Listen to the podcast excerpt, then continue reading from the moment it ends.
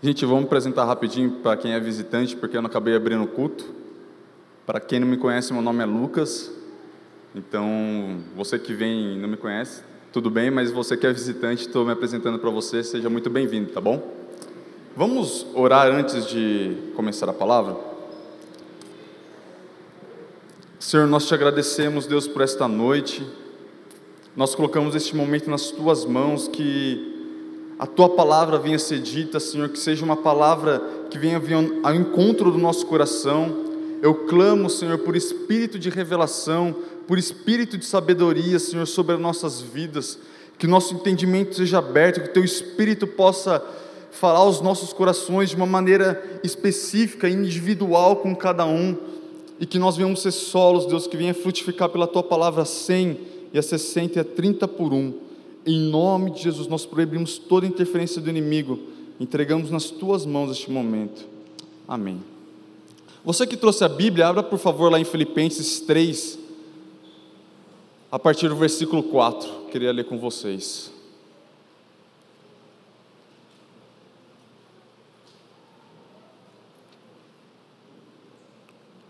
Som, som.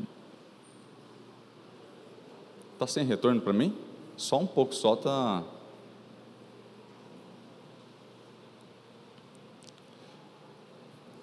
Esse vai ser nosso texto principal hoje. Filipenses 3, 4, quem escreveu foi Paulo, ele diz assim, vou ler até o começo do 9, diz assim: Bem que eu poderia confiar também na carne, se qualquer outro pensa que pode confiar na carne, eu ainda mais circuncidado ao oitavo dia, da linhagem de Israel, da tribo de Benjamim, hebreu de hebreus, quanto à lei, fariseu, quanto ao zelo, perseguidor da igreja, quanto à justiça que há na lei, irrepreensível, versículo 7. Mas o que para mim era lucro, isto considerei perda por causa de Cristo. Sim, deveras considero tudo como perda, por causa da sublimidade do conhecimento de Cristo Jesus, meu Senhor por amor do qual perdi todas as coisas e as considero como refúgio para ganhar a Cristo e ser achado nele. Até aí.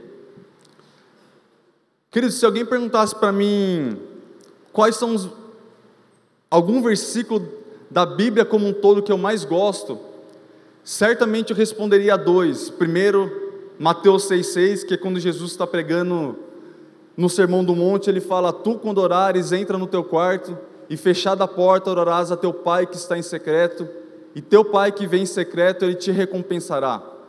Porque é algo inegável que aquele que ora, o próprio Jesus disse, ele vai ter uma recompensa.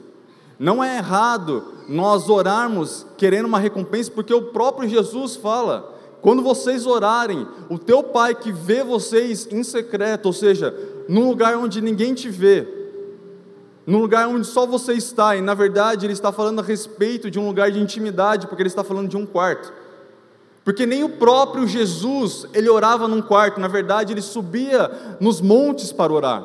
Mas a figura do quarto, Jesus está falando a respeito de intimidade que Deus Pai quer ter conosco. E o mais curioso é que ele fala, Deus que te vê em secreto e não que te ouve. Porque muitas vezes a gente está diante de Deus e está falando, falando, falando, falando, e falando, e falando, e falando, e falando, e falando, e falando, e falando, e falando. E não só são as mulheres que falam assim, os homens também, diante de Deus. Então, não é errado nós jejuarmos até por uma recompensa. Jesus disse: Tu, quando jejuares, unges a cabeça e lava o rosto, com o fim de não parecer aos homens que jejuas, e sim a teu Pai em secreto e teu pai que vem em secreto, ele vai te recompensar. A grande questão é qual a motivação que nós oramos, e qual a recompensa que nós queremos através disso, e qual a recompensa que nós queremos ter através do jejum. A própria igreja está se mobilizando, fazendo um jejum de 21 dias, que eu te incentivo a continuar, caso você tenha começado na segunda-feira, e caso você não tenha começado, eu te incentivo a começar mesmo que você não pegue desde o começo, mas o importante é fazer parte. Mas a grande questão é a motivação do nosso coração, porque nós não iremos jejuar para conseguir ter um carro no final do jejum, porque se fosse assim, gente, daqui Hoje já foram quatro dias, daqui 17 dias todo mundo ia aparecer de carro novo aqui na igreja, imagina que bênção. Você que é solteiro ia parecer casado, na verdade, nem orando lá, os solteiros estão tá assim, aleluia, né? Glória a Deus. Normalmente são os. Não, não vou falar. Mas na verdade o jejum é de fazer matar a tua carne para te preparar a você se relacionar com o seu futuro marido, amém? Então, um versículo que eu gosto muito é Mateus 6,6. Mas um outro versículo que eu também gosto muito, certamente seriam esses dois, Mateus 6,6 e Filipenses 3, principalmente versículos 7 e 8.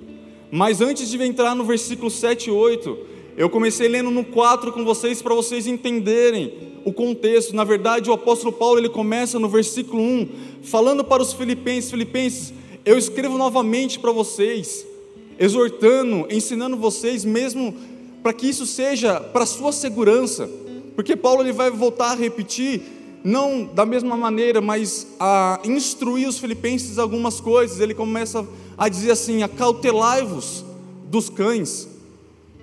Ele fala uma, no versículo 2, ele diz assim: opa, passou aqui. Acautelai-vos dos cães, acautelai-vos dos maus obreiros. Mas de novo ele fala mais uma vez, acautelai-vos, mas dessa última vez ele fala da falsa circuncisão. Então ele está falando algo para a segurança dos filipenses, assim, tomem cuidado. E não é só uma vez, como se eu virasse para o Diego e falasse assim, Diego, na hora que você sair da igreja, toma cuidado. Na verdade, se fosse em São Paulo, com a chuva que aconteceu por esses dias. Mas por três vezes Paulo está falando, olha, tomem cuidado com isso. Tomem cuidado com aquilo. Tomem cuidado com aquilo, porque, gente, três vezes sendo enfático numa mesma palavra, num mesmo verbo, porque algo importante está sendo dito. Mas dentro desses cuidados que Paulo está colocando aos filipenses, ele vira e fala assim, que é o que eu quero colocar para entrar nos versículos que eu li com vocês. Ele fala assim: acautelai-vos da falsa circuncisão. E o que, que era a circuncisão? Porque a circuncisão foi a aliança que Deus fez com Abraão. Lembra Abraão? Gênesis 12. Porque Deus escolheu um, um novo povo, uma nova raça, para começar novamente depois do dilúvio com Noé. Então Deus chega para Abraão e fala assim: Abraão, essa vai ser a aliança que eu tenho com você, porque através de ti eu vou fazer um novo povo. Todo menino nascido ao oitavo dia, ele vai ter cortado o prepúcio da genitália masculina. Essa vai ser a minha aliança com você. No caso, quem já era velho igual a Abraão, quem era estrangeiro e todos da casa, teria que ser feito já em idade adulta. Mas quem nascesse naquele povo que Deus estava constituindo através de Abraão, ao oitavo dia, ele teria que ser circuncidado, que a circuncisão é no Antigo Testamento, é cortar essa pele excessiva da genitália masculina. Então Paulo fala assim: tomem cuidado com a falsa circuncisão, porque queridos, Paulo e nós hoje não vivemos mais na antiga aliança. Porque ele entra no versículo 4 e fala assim: bem que eu poderia confiar na carne. É como se ele estivesse falando assim: ó, as pessoas acham que ainda vivem na antiga aliança, não que ele esteja dizendo isso. Eles acham que precisam se circuncidar no seu corpo para ter alguma aliança com Deus. Ele não diz isso, mas ele está abordando a questão da circuncisão. Mas quando Paulo ele toca a respeito da circuncisão, me parece que ele dá uma, não uma pausa, mas ele entra num contexto que foi onde eu li com vocês. E ele começa a parar a advertência que ele estava dando aos filipenses de tomem cuidado com isso, tomem cuidado com aquilo, e tomem cuidado com a circuncisão. Mas quando ele toca no, no assunto da circuncisão, ele fala assim: ah, se tivesse alguém que poderia confiar na sua carne, ou seja, que tem algum mérito, essa pessoa sou eu. Ele diz assim no versículo 4: Bem que eu poderia confiar também na carne, por que ele diz isso? Porque as pessoas que viviam na circuncisão, que achavam que se circuncidar era suficiente para ter algo da parte de Deus, talvez, ela estava colocando a sua confiança naquilo que ela fez no seu próprio corpo. E Paulo ele vira assim: Mas se tem alguém que poderia confiar na carne, esse cara sou eu. Igual o Diego falou, acho que essa música talvez nasceu daqui. Ele fala assim: Eu ainda mais. E ele começa a discorrer no versículo 5 que eu queria que você prestasse atenção. Por que que Paulo, ele está trazendo o holofote para ele e fala assim: ó, cuidado com os falsos, com acautelai-vos com a falsa circuncisão. Porque essas pessoas, elas estão confiando em si mesma, achando que por seu mérito elas podem alcançar algo. E Paulo ele vira e fala assim: se elas pudessem alcançar algo por algum mérito delas, eu ainda mais. E ele dá algumas atribuições, qualificações a seu próprio respeito. É como se eu tivesse, talvez, duas pessoas estivessem numa conversa, falando a respeito de um assunto, e uma começa a falar: Nossa, cara, você não sabe como eu sou bom, você não sabe que eu isso ou aquilo, e a outra pessoa vira assim: Cara, você não sabe de nada, você não conhece minha história. E ela começa fala, falando mais coisa ainda do que aquela primeira pessoa. E Paulo, ele fala assim: se alguém pudesse confiar na carne, esse cara sou eu. E ele começa a falar assim: circuncidado ao oitavo dia. Então, quando ele diz assim, ó, tome cuidado com a falsa circuncisão, ele joga para ele falando: se alguém tem algum mérito, se alguém pudesse alcançar algum mérito, esse cara sou eu. Dois pontos. Por que, que eu poderia alcançar algum mérito? Ele começa falando: porque eu fui circuncidado ao oitavo dia. Como eu disse para vocês, ser circuncidado eram as pessoas que tinham um pacto de aliança com Deus no Antigo Testamento. Mas Paulo, ele não foi uma pessoa adulta que se converteu ao Senhor e por de, e virou, na verdade, judeu já velho e depois teve que se circuncidar já velho. Mas ele está dizendo que ao oitavo dia de vida dele, os pais dele, provavelmente, lá na verdade, até Jesus aconteceu isso com ele. Ele diz que ao oitavo dia ele foi circuncidado. Depois ele fala assim: da, da linhagem de Israel. Gente, ele está falando das qualificações dele. Paulo fala assim: se tem alguém que é um cara puro, para ter mérito em alguma coisa, essa pessoa sou eu. Eu fui circuncidado ao oitavo dia. A minha linhagem, a minha herança é da linhagem de Israel. Porque talvez ele pudesse, alguém pudesse ter uma família que tivesse a linhagem que também fosse de Abraão, mas Abraão teve um outro filho que foi Ismael. Mas Paulo está dizendo assim: a minha linhagem veio de Abraão, veio de Isaac e veio de Jacó, que teve o nome mudado para Israel. Ou seja, eu sou purinho. Quem aqui tem a família muito tempo que, já vi, que mora em Mogi das Cruzes? Então, como você fala, eu sou mogiano puro, minha família nasceu aqui, toda daqui. Então, Paulo ele fala assim: da tribo de Benjamim. Na verdade, ele está for, forçando, ele está reforçando, na verdade, um pensamento. Ele diz assim: Eu fui circuncidado ao oitavo dia, a minha linhagem era, da, era de Israel. Em relação a alguma tribo que eu nasci, eu era de Benjamim. Por que, que talvez ele disse que era da tribo de Benjamim. Há comentaristas que dizem que provavelmente Benjamim, quando teve a separação, você que está fazendo plano de leitura, em algum momento você vai chegar lá em Reis, e você vai ver que o povo de Israel, que era um só, ele foi dividido num reino sul e num reino norte. E o reino sul ficou com Judá e Benjamim. Não foi somente Judá, mas juntamente com Judá, Benjamim foi a única tribo que se ajuntou e fez parte do reino sul, onde que desencadeou toda a linhagem de Davi e também veio a descendência de Cristo através de Judá. Tá dando para entender até aqui? Mas Paulo ele não para por aí. Ele fala assim depois: quanto à lei, eu sou fariseu. Gente, quem que eram os fariseus? Fariseus eram aqueles que tinham as disciplinas espirituais mais certinhas possíveis. Se eles estivessem aqui no nosso meio, era a pessoa que talvez estivesse no plano de leitura que a igreja está fazendo, talvez no, no outro livro, que a gente está em Gênesis agora, né? É ou não é? Quem respondeu não é porque não está fazendo. É, procura depois alguém dos boas-vindas caso você queira participar. O fariseu era aquele que já teria lido muito mais que os outros. Que no jejum, gente, ele ia fazer jejum de 21 dias só de água. Na questão de oração, então, ele ia sobressair. Nas coisas referentes às disciplinas espirituais, ele era o exemplo no sentido exteriormente falando, porque interiormente os fariseus não eram. Até Jesus, quando ele está falando a respeito, quando nos incentiva no sermão do monte, vocês entram no seu quarto, orem em secreto, vocês jejuam, mas jejuam em secreto. Quando vocês derem a esmola, deem a esmola em secreto.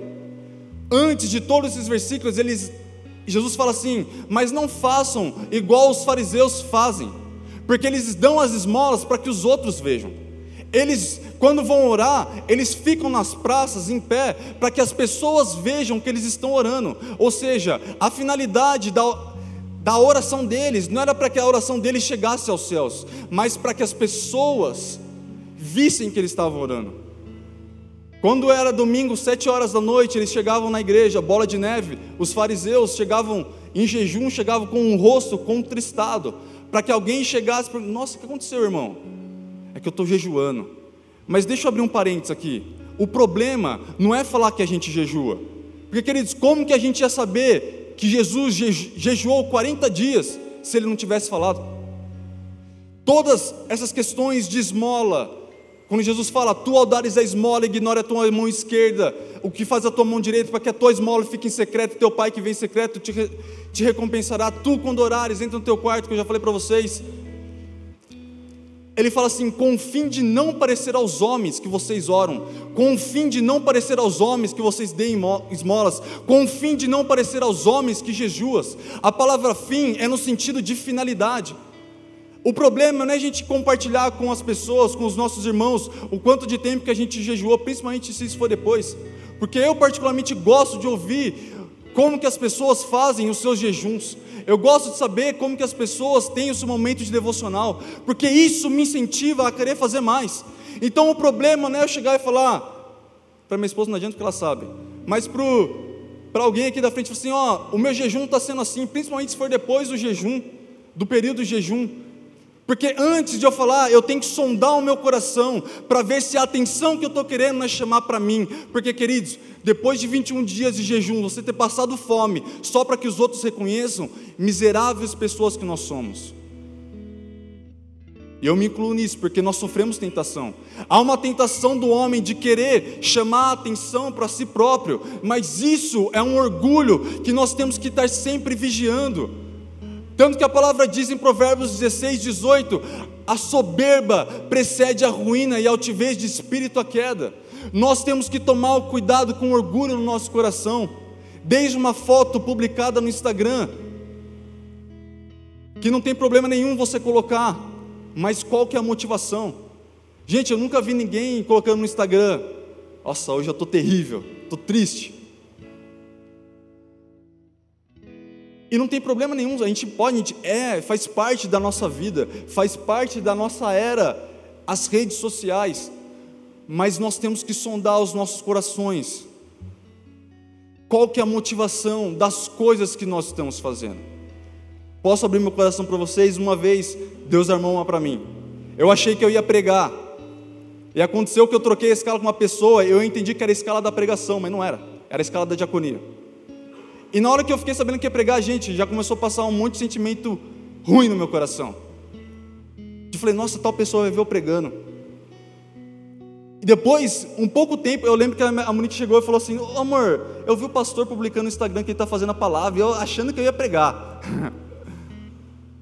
depois que do nada, um pouco as horas antes, falei, caiu a ficha, falei, meu Deus, na verdade eu troquei a escala da diaconia, mas Deus armou para mim porque Ele sonda os nossos corações, nunca para nos acusar, mas para que sejamos transformados de glória em glória. Para que sejamos não com o pensamento deste mundo, mas transformados pela renovação da nossa mente, para que possamos experimentar qual seja a boa, agradável e perfeita vontade de Deus.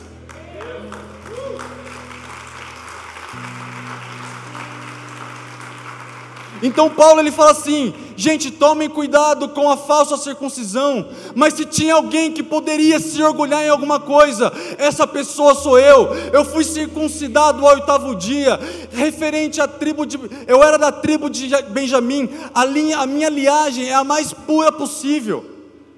Dias atrás eu estava na casa de um casal de amigos nossos que tinha um Golden. O Davi tocou terror no Golden. Mas, gente, que cachorro bonito.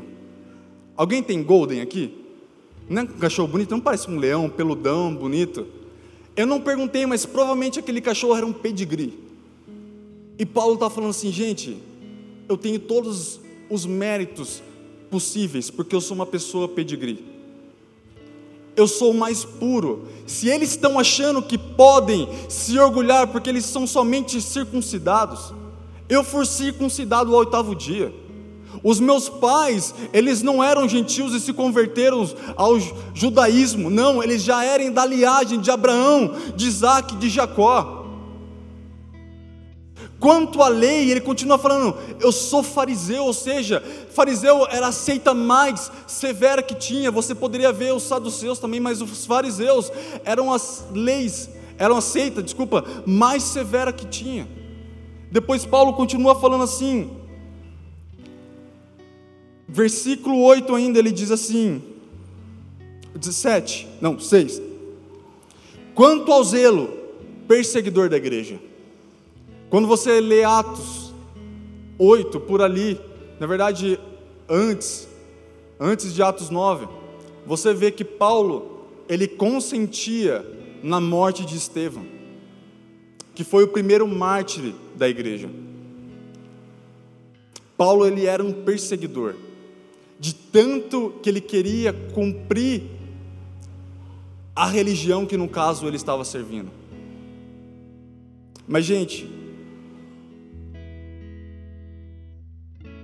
Paulo, depois de dizer todas as suas qualificações, ele fala sete qualificações, quatro dessas qualificações, que são as quatro primeiras, ele recebeu por herança, as outras três, que totaliza sete, foi por mérito dele, ou seja, ele era repreensível Quanto à justiça que na, quanto ao zelo, ele era perseguidor da igreja. Quanto à justiça que é na lei, ele era irrepreensível. Ou seja, ele era tanto bom por herança, por ter herdado dos pais a descendência de ser um israelita, mas ele era tão bom quanto também, não somente porque ele tinha herança, mas pelos seus próprios méritos. Tanto que quando você vai ler Atos, Paulo ele fala que ele se destacava entre os alunos, ele não usa essa palavra, mas entre no meio da qual ele estava. Paulo era aquele que talvez as pessoas olhavam assim: esse cara tem um futuro promissor. Esse cara vai dar longe, ele vai chegar em lugares que ninguém vai chegar. Mas depois de ter dito tudo isso, ele diz algo extremamente impactante que nós temos que guardar. No versículo 7, depois de ter dito todas essas qualificações a respeito de sua própria vida, o apóstolo Paulo ele vira e fala assim: mas o que para mim era lucro, isto eu considerei perda por causa de Cristo. Ou seja, ele está falando que tudo aquilo que eu achava que era importante para mim, e não que essas coisas não tinham seu valor.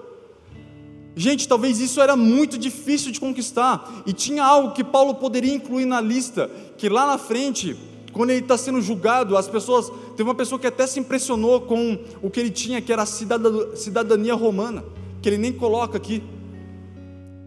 Mas Paulo falou assim: aquilo que para mim era lucro, isto eu considerei perda por causa de Cristo. Queridos, eu e você, nós temos os nossos lucros. Eu e você, e cada um pode sondar o nosso coração, porque uma vez Deus falou comigo a respeito desse versículo, diz, Deus falou comigo assim, porque Paulo ele diz assim, na verdade, mas o que para mim era lucro? E, Paulo, e Deus falou no meu coração algo, porque quando Paulo fala assim, para mim, não quer dizer o que para Paulo era, era lucro, talvez para mim não seja. Para deixar um pouco mais claro, o que talvez é lucro para mim hoje, talvez não seja lucro para você. É por isso que Paulo fala, mas o que para mim. Então, o que para mim é lucro, talvez para você não seja. Mas a verdade é que todos nós temos os nossos lucros. E não que nós precisamos de imediato largar mão deles no sentido vou jogar fora, mas que no nosso coração nós venhamos fazer aquilo que Paulo fala. Aquilo para mim era lucro, eu considerei perda por causa de Cristo. Mas, queridos, ele não para por aí, ele fala assim: sim, deveras eu considero tudo como perda, por causa da sublimidade do conhecimento de Cristo, meu Senhor.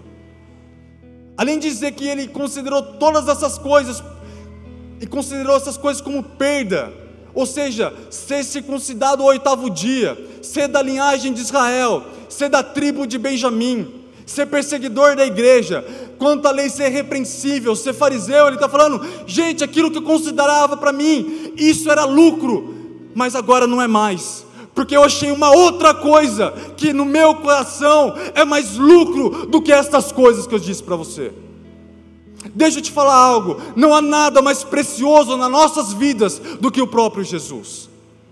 Não há nada mais precioso que nós podemos ter do que Deus em nossos corações. É lógico que ao longo de nossas vidas, e Deus é muito bom de fazer isso, Ele sonda os nossos corações e começa a mostrar: ó, isso está sendo mais importante no seu coração do que eu. E Deus ele deseja tratar no nosso coração, mas Paulo ele fortalece aquilo que ele disse no versículo 7, dizendo no 8: Eu considero todas as coisas como perda, mas por um motivo, para conhecer, por causa da sublimidade do conhecimento de Cristo Jesus. Gente, se nós conhecemos cada vez mais a Jesus, eu acredito que poucas coisas ia ser concorrência no nosso coração.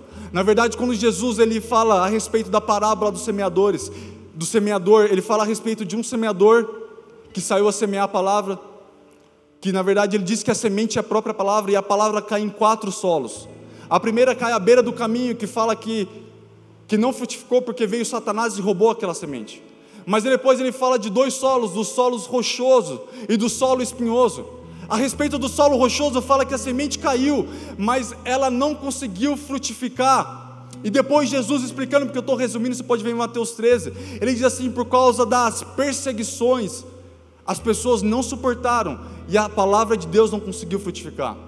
Mas há um outro solo que eu acho que é o que mais nós temos dificuldades que é o solo espinhoso, que Jesus ele fala assim que ela começou, a ela começou a frutificar, mas por um tempo os espinhos sufocaram a semente. E ele diz a respeito que os espinhos são as fascinações e as riquezas e todas as coisas, as fascinações do mundo.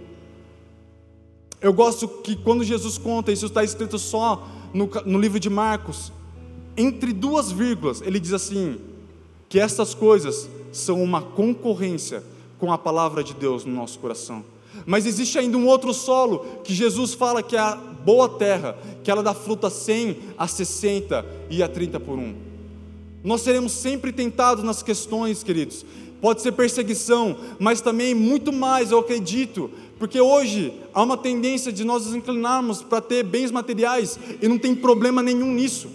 Não tem problema nenhum nisso mas estas coisas serem concorrência no nosso coração, serem uma disputa no nosso coração em relação ao Senhor.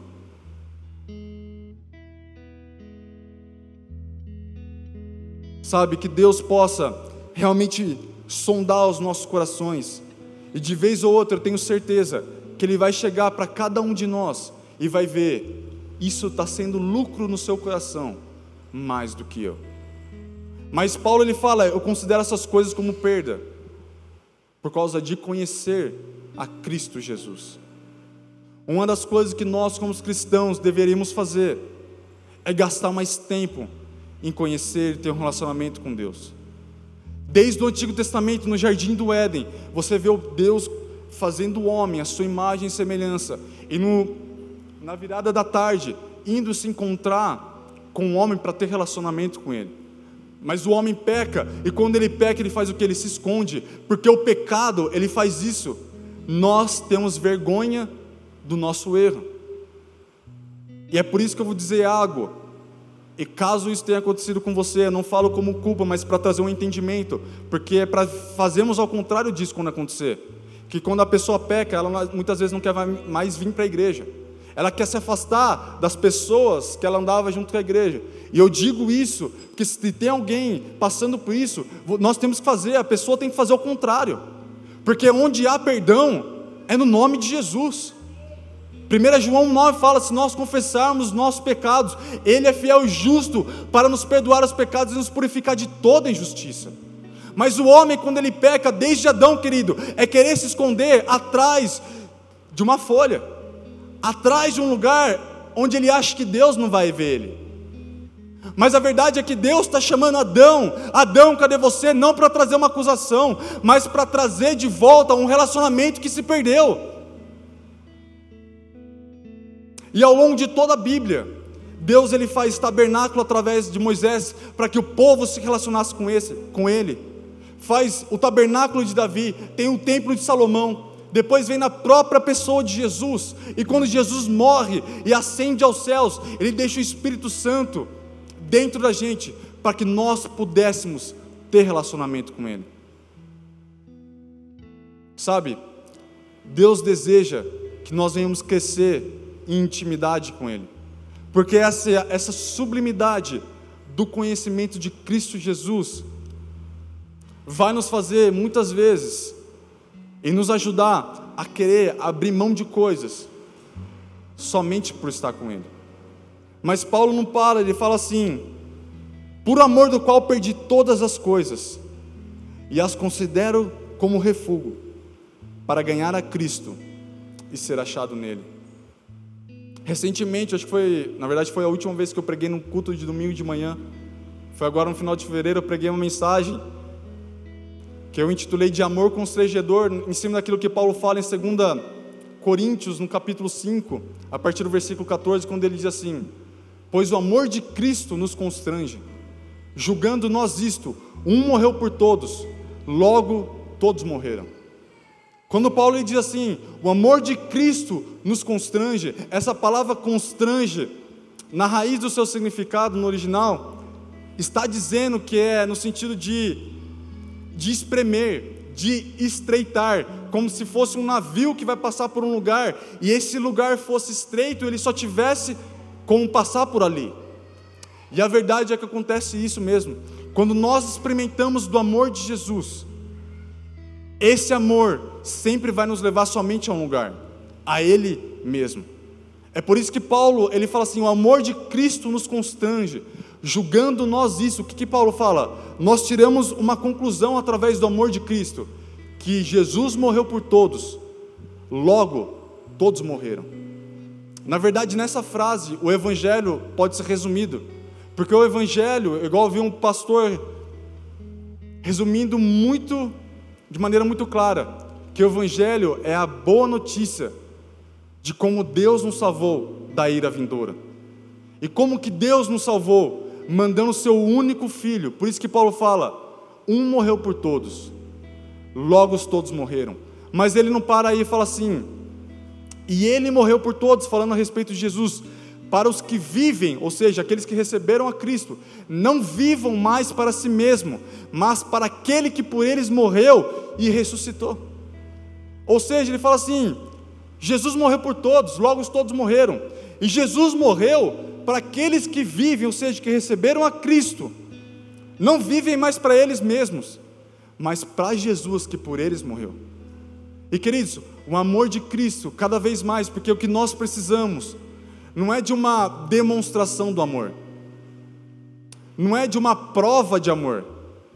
Romanos 5,8 fala que, mas Deus amou, Deus prova o seu próprio amor para conosco, pelo fato de ter Cristo morrido por nós, sendo nós ainda pecadores. Deus não nos amou quando nós começamos a vir para a igreja, começamos pelo menos tentar fazer as coisas certas, mas essa passagem diz que Jesus, que Deus nos amou, entregando seu filho quando nós ainda éramos pecadores. Então, uma prova de amor nós não precisamos, porque a prova de amor já foi dada. Quando nós ainda estávamos no erro, Deus já nos amou. Quando nós não estávamos fazendo nada certo, Deus nos amou. Quando nós estávamos lambuzados no pecado, escravos do pecado, Deus nos amou. Então não é uma prova de amor que nós precisamos, mas é uma revelação do amor de Cristo que nos constrange, e esse amor sempre nos levará a um lugar.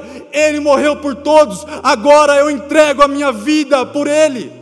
Gente, nós precisamos ter um encontro com Cristo cada vez mais real, onde nada vai ser mais lucro, onde aquilo que pode ser lucro no meu coração, eu vou entregar, Senhor eu entrego porque o teu amor me constrange a querer viver só para ti e somente para ti.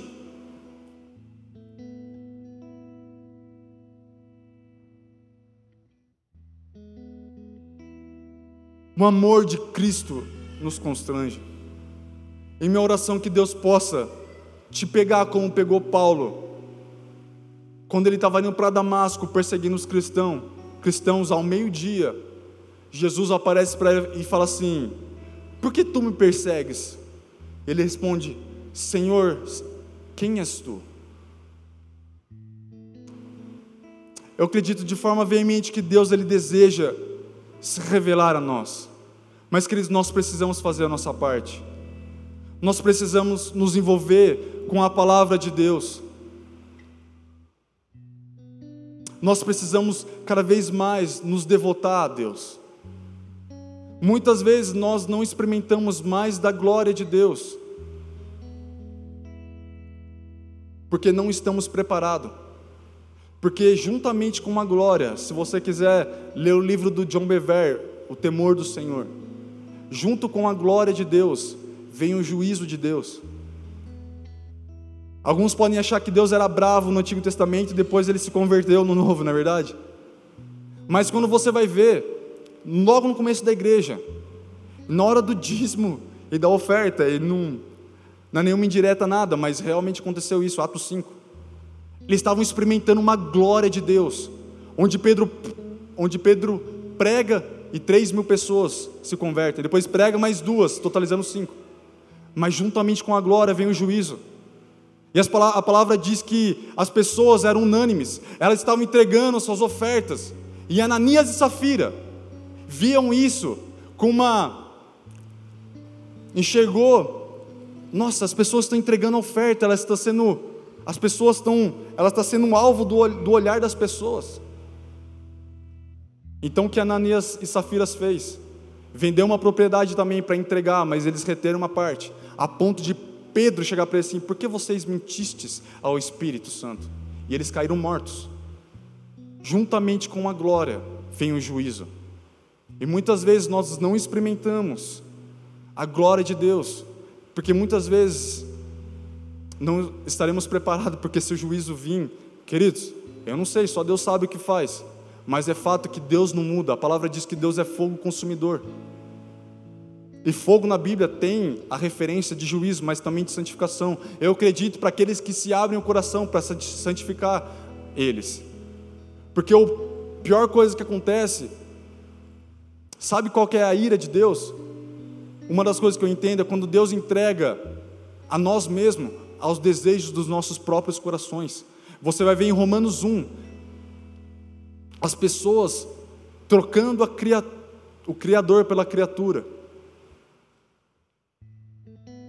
Porque a pior coisa que tem é quando Deus tenta nos disciplinar e nós não abrimos o nosso coração. Quando Deus tenta nos exortar e trazer para o caminho correto e nós não atentamos, e a palavra diz que a misericórdia, ela triunfa sobre o juízo. Mas em algum momento o juízo vem. Mas sempre vai ter, e, gente, a palavra diz que Deus é rico em misericórdia. Eu não falo isso como um peso. Igual ouvi uma ilustração, vocês conhecem o pastor Davi Lago. Ele disse uma vez que estava num culto, e ele estava com a filha dele, ele estava com a filha dele perto, e a filha dele saía e falou assim: filha, vem cá, você vai, eu não lembro se você falava se machucar, mas acredito que era por causa disso. E ela ia de novo, filha, vem cá. Ela ia de novo, filha, vem cá. Mas na quarta vez, talvez, a filha dele de novo foi: bom, ela quer, então vai. E ela acabou se machucando. Porque Deus muitas vezes Ele está nos chamando, Ele está nos chamando, Ele está nos chamando, mas a pior coisa é quando Ele fala, vai e se entrega aos desejos do seu próprio coração. E Jesus disse que dos corações procedem maus desígnios, homicídios, adultérios, prostituições, furtos, falsos testemunhos e blasfêmias.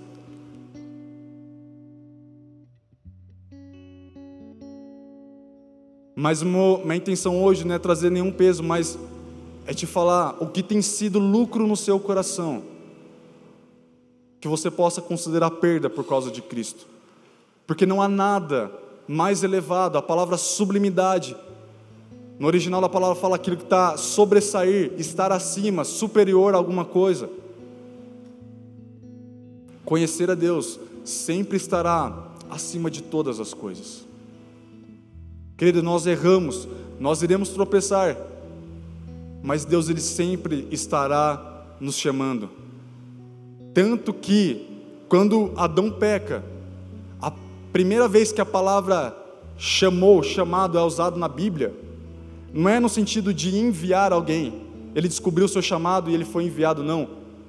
É quando Deus viu que o homem pecou, e a Bíblia diz, e chamou Adão. Porque o que Deus queria era chamar Adão para um relacionamento de novo. Uma vez eu vi um pregador definindo: o chamado não é ide, é a volta. O chamado é quando Deus chamou Adão, vem. Eu quero só restaurar o que você perdeu. Querido, nós precisamos nos envolver mais. E certamente Deus vai mostrar aquilo que tem sido lucro no nosso coração. E vai do nosso decisão de realmente de decidir o que nós queremos. Amém. Eu queria finalizar com algo que vocês puderem abrir lá em Lucas 14.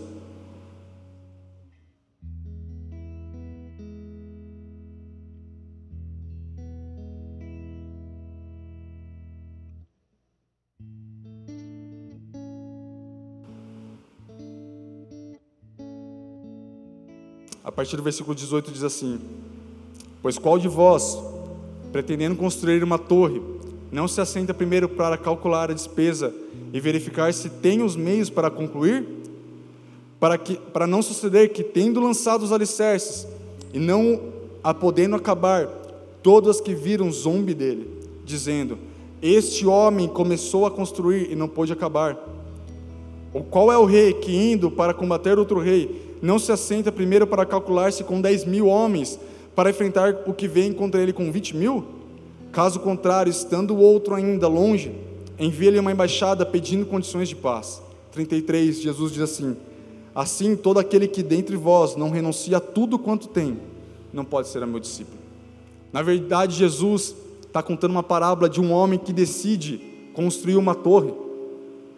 Na verdade, Jesus até traz um princípio de orçamento aqui, mas a mensagem que ele quer trazer, até por isso que ele termina, aquele que não pode renunciar tudo quanto tem, não pode ser meu discípulo, ele começa a falar de um homem que quer construir uma torre, mas ele não tem dinheiro suficiente para construir. Ele fala assim: esse homem deveria parar e calcular o custo, para ver se com o dinheiro que ele tem, ele vai conseguir terminar. Depois ele fala de um homem que vai sair para a guerra e fala assim: ele tem que ver se com o exército que ele tem, ou seja, 10 mil, se ele vai conseguir vencer o outro exército que tem 20, 30 mil. Senão, do contrário, se aquele exército for mais forte que o meu, eu vou mandar uma embaixada de paz e ter paz com ele. Então Jesus vira e fala assim: todo aquele que não pode renunciar tudo quanto tem não pode ser meu discípulo. Queridos, o Evangelho é algo maravilhoso. E realmente Jesus, Deus, Ele deseja nos dar tantas coisas. Eu vejo Provérbios 10, 22, quando Salomão fala assim: A bênção do Senhor enriquece, e com ela Ele não traz desgosto. A bênção de Deus, ela nos enriquece, não só dizendo financeiramente, porque você casou, eu creio que você foi enriquecido com isso. Foi uma bênção de Deus, a palavra diz: quem acha uma esposa alcançou a benevolência do Senhor. Então a sua esposa é uma bênção, amém? É muito bom receber as bênçãos de Deus. Mas o Evangelho, cada vez mais, todo esse tempo que eu tenho, eu não acho que é muito, mas eu vejo que quanto mais a gente perde, mais a gente ganha. Quanto, nós, quanto mais nós perdemos aquilo que é lucro, mais nós iremos ganhar com ele. E Jesus está falando: vocês têm que calcular o custo, porque todo aquele que não pode renunciar tudo quanto tem, não pode ser meu discípulo. Eu tenho aprendido algo que assim, Deus, Ele é acima de todas as coisas, acima dos, das nossas famílias, mas nem por isso nós iremos tratar de qualquer forma nossa família. Você vê Paulo quando ele diz em 1 Timóteo 5,8: Aquele que não tem cuidado dos seus, e especialmente dos da sua própria casa, tem negado a fé, e é pior que um descrente barra ímpio.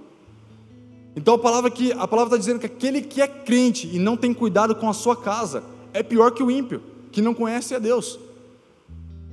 Porque quando nós colocamos a Deus em primeiro lugar no nosso coração, Deus vai colocando o sentimento correto, como que nós devemos tratar com cada coisa. Nós iremos amar nossa, nossa esposa, os nossos filhos, da maneira como Deus quer, com base na palavra. Você vai ver, ama sua esposa como Cristo amou, como, como amou a igreja. Pais, não suscite a ira nos seus filhos. Não é que essas coisas que são lucro, porque quando Paulo fala a respeito daquilo que ele tinha, não é que ele está descartando que aquilo não era importante mas ele está dizendo: eu estou resolvido no meu coração que aquilo, em algum momento eu considerei mais importante, mas agora eu achei algo que é mais importante do que essas coisas. Eu não estou dizendo que agora as pessoas têm que largar tudo, vai dar tudo que tem, tudo que é possível ela vai descartar, não, porque Deus consegue tratar com a gente, até como Ele faz com Abraão. Ele pede as coisas, mas as coisas podem ficar com a gente, mas aquilo já não está mais no nosso coração. Parece que quando Deus quer nos dar algo, mas a gente quer tanto, quer tanto, quer tanto, a gente não consegue, mas quando a gente desiste daquela coisa, parece que ele, parece que ele dá, não é verdade? Porque parece que Deus é do contra. Quando nós desejamos algo, Deus me dá isso, Deus não vem. Mas quando a gente desiste daquilo, parece que Deus vai e Porque tal bênção, qualquer outra coisa, nunca poderá ser, mais importante que o próprio Deus no nosso coração. Amém? Feche seus olhos.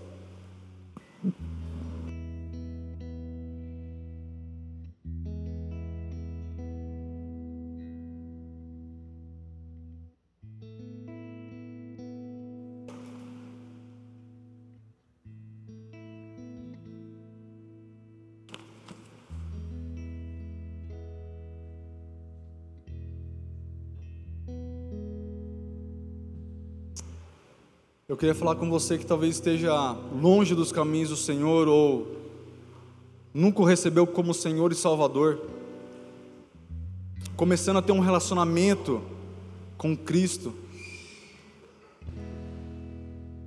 de uma forma verdadeira, não para ter uma religião, mas ter um relacionamento vivo e verdadeiro.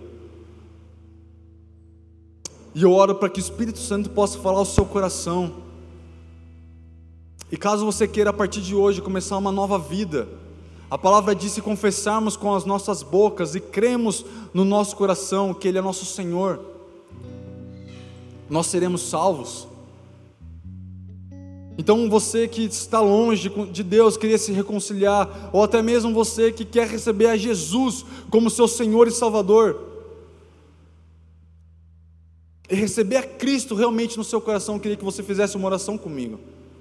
Se toda a igreja puder orar dizendo assim: Senhor Jesus, nesta noite, eu te recebo como meu Senhor e meu Salvador, eu entrego minha vida nas tuas mãos, eu entrego totalmente o meu coração a ti, em nome de Jesus, amém. Você que fez essa oração, olhe para cá um instante. Quando nós fazemos isso, de todo o nosso coração, nós vivemos aquilo que Jesus fala para um fariseu: o que é nascido da carne é carne, mas o que é nascido do espírito é espírito. Quando nós recebemos a Jesus como nosso Senhor e Salvador, um novo homem começa a habitar dentro de nós. Por isso que Paulo fala: e as coisas antigas já passaram, eis que se fizeram novas todas as coisas. E eu queria te deixar um convite, caso você queira. O pessoal dos Boas-Vindas estarão atrás, que estão com os smartphones aqui na mão. Caso você queira, dê o seu nome, para que a gente possa entrar em contato, para te fazer um convite, para você ir numa célula, para você se integrar no corpo de Cristo. Não vai ser para encher seu saco, mas juntamente para você caminhar conosco, amém? Vamos ficar de pé no nosso lugar? Para encerrar o culto. Queridos, minha intenção hoje, de forma alguma, foi trazer uma palavra pesada, mas a verdade é que nós temos muito lucro no nosso coração. E esses lucros, eles têm concorrido com Deus no nosso coração. Eu posso dizer, o que para mim era, é lucro, é igual aquilo que eu te falei, talvez para você não seja. E cada um tem o seu lucro. Certamente cada um tem aquilo que Deus talvez vai te mostrar, ou você já até sabe, em que nós temos que considerar tudo como perda para conhecer a Cristo e ser achado nele, amém?